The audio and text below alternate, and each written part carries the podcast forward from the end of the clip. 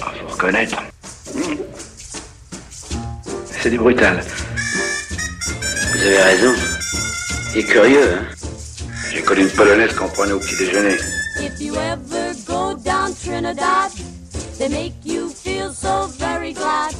Calypso sing and make up rhyme, guarantee you one real good fine time drinking rum and Coca-Cola.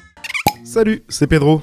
J'espère que vous allez bien. Toutes mes excuses pour cette attente un peu plus longue que d'habitude, mais je cuvais depuis le troisième jeudi de novembre. Et oui, parce que chaque troisième jeudi de novembre, on fête l'arrivée des primeurs, et plus particulièrement du Beaujolais nouveau.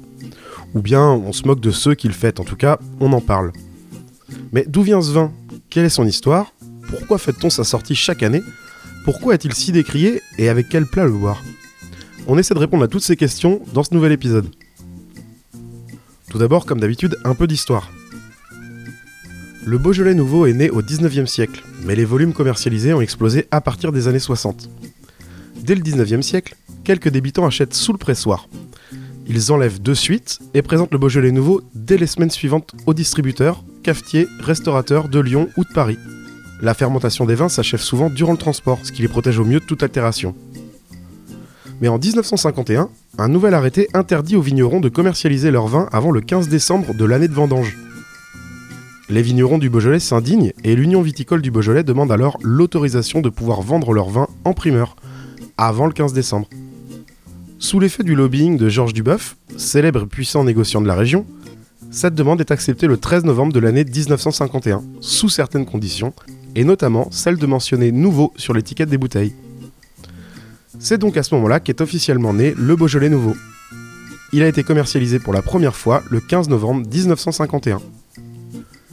De 51 à 67, la date de sortie du Beaujolais nouveau n'était pas fixée à un jour précis.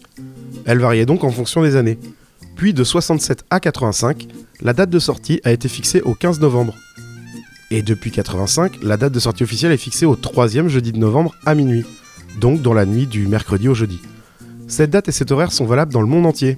Les Japonais, entre autres, ont donc la possibilité de le goûter avant nous. Mais au fait, le Beaujolais nouveau, qu'est-ce que c'est? Parce que si le troisième jeudi du mois de novembre est le jour où l'on célèbre le Beaujolais nouveau, alors que le raisin est vendangé en septembre, comment réussit-on à élaborer du vin en quelques semaines? Eh bien, le Beaujolais nouveau est créé grâce à une technique de fermentation et de macération que l'on nomme la macération semi-carbonique, ou la macération beaujolaise. Les raisins sont mis entiers, légèrement foulés dans une cuve fermée. Le jus des raisins situé au fond va s'écouler, notamment grâce au poids des raisins au-dessus. Ce jus va commencer une fermentation grâce aux levures. Cette fermentation dégage du gaz carbonique qui est emprisonné dans la cuve fermée. Au fur et à mesure que la pression augmente, se déroule un processus particulier, qui est le cœur de la macération semi-carbonique. Les baies de raisin qui se trouvent au milieu et au-dessus dans la cuve vont fermenter, en leur cœur, grâce à la pression.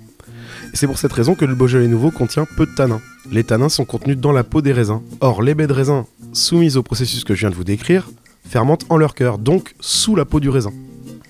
Bien marketé, pas cher et avec de puissants alliés, le Beaujolais nouveau fait un tabac même à l'étranger, et les volumes commercialisés augmentent de manière fulgurante à partir des années 60, atteignant environ 500 000 hectolitres au milieu des années 80, mais sans jamais dépasser la moitié de la production totale du Beaujolais. Aujourd'hui, on parle même d'environ 20%. En effet, afin que le vin primeur soit prêt rapidement et présente un caractère frais et goulayant, aromatique et fruité, les producteurs privilégient, en fonction du millésime, leurs parcelles les plus précoces. Ils pratiquent des macérations plus courtes, d'une durée obligatoirement inférieure ou égale à 10 jours, et sélectionnent les cuvées relevant le caractère croquant du raisin et les arômes particuliers de fermentation. Ces contraintes techniques conduisent sur chaque exploitation à limiter la production de primeurs à une partie de la récolte. Mais demandons-nous maintenant pourquoi ce vin dont on fête pourtant l'arrivée tout autour du monde a si mauvaise réputation et subit les colibets. Bon, et bien d'abord parce que les clichés ont la dent dure. Tous les Beaujolais nouveaux ne sont pas cheap et mal foutus. Bien sûr, l'histoire de ce vin ne plaide pas en faveur de la qualité, puisqu'il faut pas se leurrer, vendre le vin plus tôt dans l'année ne servait pas à faire plaisir aux consommateurs, mais à remplir les caisses. Donc la qualité n'était pas le maître mot. Malgré cela, avec le temps, de nombreux vignerons se sont mis à apporter un soin particulier à l'élaboration des jus. Le principal reproche qu'on fait au Beaujolais nouveau, c'est d'avoir un goût de banane. Mais est-ce une légende urbaine? Eh bien non. Le Beaujolais nouveau traditionnel a bien plus ou moins un petit goût de banane. Et on le doit à Georges Duboeuf, qui, bien qu'ayant mis le Beaujolais sur la carte du monde, est pour beaucoup responsable de sa réputation médiocre, en France en tout cas. Bah, je vous explique. Pour élaborer leur Beaujolais nouveau rapidement et être sûr d'avoir un résultat vendable, la très grande majorité des vignerons du Beaujolais ont employé la thermovinification. Et Kevin Descombes, fils de Georges Descombes, viticulteur réputé du Beaujolais, l'explique mieux que moi. Je le cite. Tu chauffes ta récolte autour de 70 degrés pendant 30-40 minutes, tu presses, tu refroidis et hop, tu as tué toute vie bactérienne. Les mauvaises, mais aussi les bonnes levures, celles qui permettent de grignoter le sucre contenu dans les raisins pour le transformer en alcool. Problème? Bah 24 heures après, tu dois réintroduire des levures industrielles qui masquent le vrai goût du raisin d'origine. Et c'est là que Georges Duboeuf intervient. Il était très respecté et par conséquent écouté dans sa région, et il a préconisé la levure 71B, une levure sèche, chimique et responsable de ce goût de banane.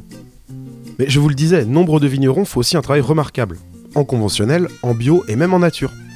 Dans les années 80, alors que la chimie se déverse dans les vignes et chais, une bande d'irréductibles s'évertue à reproduire le vin de leur grand-père. On peut citer parmi eux Georges Descombes, Marcel Lapierre, Jean Foyard ou encore Jean-Claude Chanudet. Ce sont les fils spirituels de Jules Chauvet, négociant, vigneron et entre parenthèses chimiste, qui posent la pierre angulaire d'une vinification sans intrants. Comme d'habitude, je vous recommande de vous rapprocher d'un bon caviste. Il vous fera découvrir d'excellents Beaujolais nouveaux qui vous réconcilieront avec cette belle région et cette belle réunion du troisième jeudi de novembre. Et si vous n'êtes pas trop Beaujolais ou rouge tout simplement, qu'à cela ne tienne. L'avènement du Beaujolais nouveau aura eu un effet bénéfique sur d'autres régions. Et aujourd'hui, on peut déguster des Côtes du Rhône primeurs, des Tavelles ou même des Muscadets. Vous en savez un petit peu plus maintenant sur le Beaujolais nouveau, ses origines et son histoire. J'espère que cela vous aura intéressé. Une fois n'est pas coutume, pas de recette de cocktail aujourd'hui, mais plutôt des conseils d'accompagnement pour réussir votre apéro Beaujolais. Et sans surprise, on va se tourner du côté régional. L'accord le plus connu pour le Beaujolais nouveau est sans doute la charcuterie lyonnaise. De la rosette, du saucisson brioché, des gratons, du pâté en croûte. Et bien entendu, bah, les fromages de la région lyonnaise ne sont pas en reste. Le Saint-Félicien, le Saint-Marcelin ou la tome du Beaujolais. Là encore, faites-vous aider d'un professionnel. Mais dépêchez-vous quand même, il faut pas espérer le conserver bien longtemps. Un vin primeur n'est pas un vin de garde. Il est destiné à être bu dans les 3 à 6 mois après sa sortie, maximum. Dans l'idéal, servez-le légèrement rafraîchi entre 14 et 15 degrés. Voilà, c'est tout pour aujourd'hui. Bon apéro à vous, avec modération bien entendu. On se quitte en musique avec la rue Quétanou et son titre très simple, Le Beaujolais. À dans 15 jours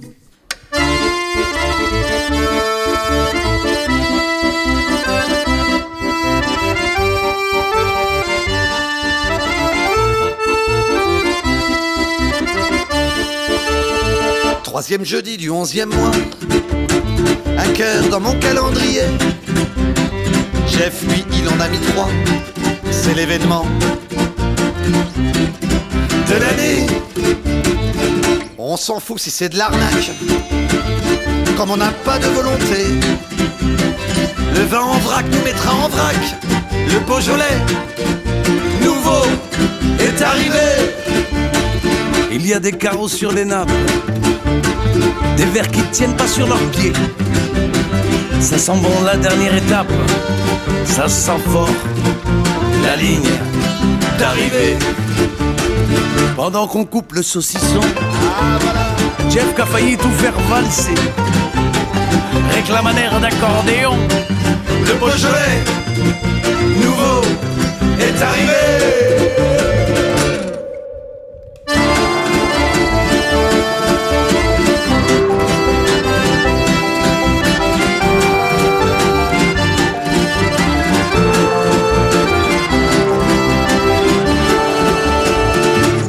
Sortent les valides.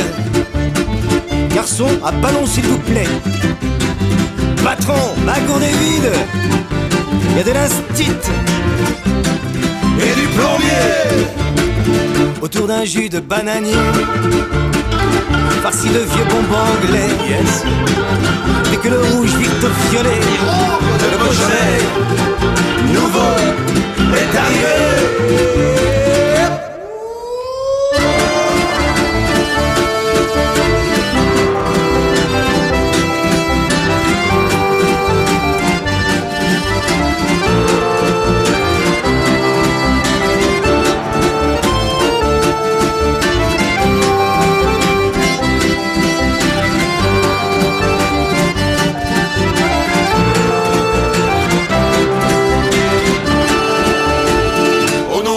de bois.